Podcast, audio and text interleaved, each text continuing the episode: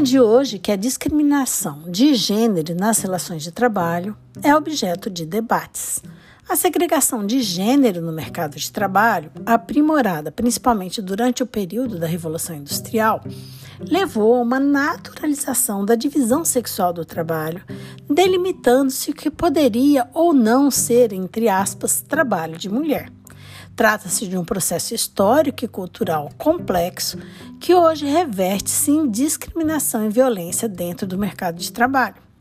Como pontua Bárbara Ferrito, né, numa obra que ela trata sobre desigualdade, dentro do meio ambiente do trabalho, ideias de que mulheres são objetos inferiores cognitivamente em relação aos homens, que são incapazes de opinarem sobre assuntos relevantes, dentre outras concepções sexistas, devem ser encaradas como microagressões que reforçam estereótipos e preconceitos em relação às mulheres.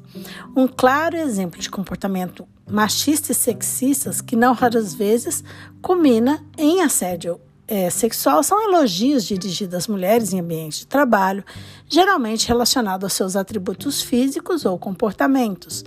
Esses comportamentos naturalizados que contribuem, são, contribuem para a violência e para o agravamento da divisão sexual do trabalho.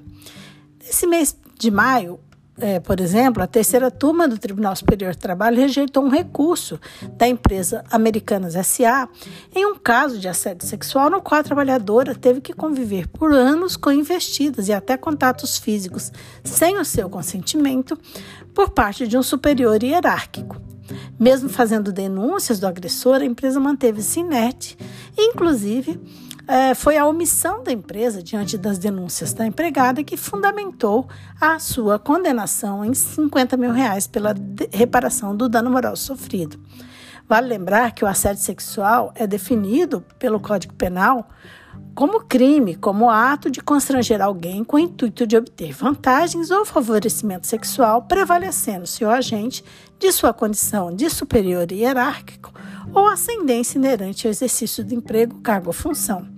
Assim, além da prática resultar em punição na esfera criminal, também pode gerar o dever de indenizar no âmbito da relação de emprego.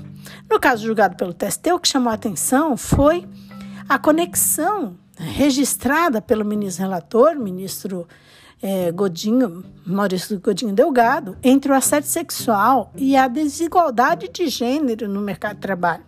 Segundo o ministro, a diferença de tratamento de gênero ainda é uma lamentável realidade no Brasil, o que gera nível elevado de tolerância a certos tipos de violência contra a mulher, no, no caso, o assédio sexual.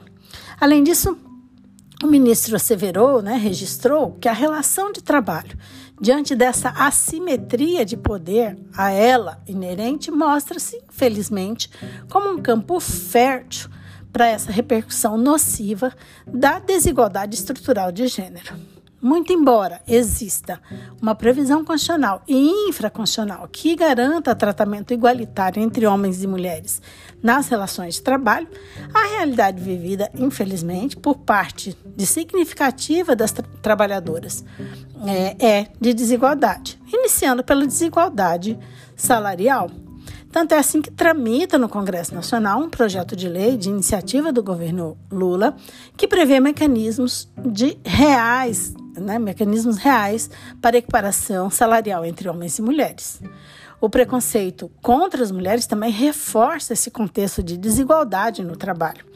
Tanto é que um estudo recentemente divulgado pelo Programa das Nações Unidas para o Desenvolvimento, PNUD, revelou que 90% da população mundial, inclusive de ambos os sexos, tem algum tipo de preconceito em relação às mulheres.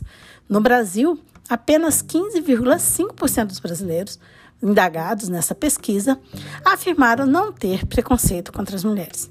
Desse me, dessa forma, não há dúvida de que a cultura de discriminação de gênero nas relações é, laborais, que historicamente impediu ainda impede as mulheres de alcançarem postos de comando e de se destacarem profissionalmente, tem uma intrínseca relação com a violência sexual sofrida por elas no ambiente é, de trabalho que se materializa, no caso aqui tratado, no assédio sexual. Logo, não é possível eliminar o assédio sexual sem antes combater rigorosamente o que nutre essa prática criminosa, que é a discriminação e o preconceito contra mulheres no ambiente de trabalho, que por sua vez passa por uma necessidade de mudança cultural em relação ao papel das mulheres na sociedade. É preciso cortar o mal pela raiz. Esse podcast contou com participação de Carla Leal e Evandro Benevides, membros do grupo de pesquisa sobre o meio ambiente e trabalho da UFMT, o GPMAT.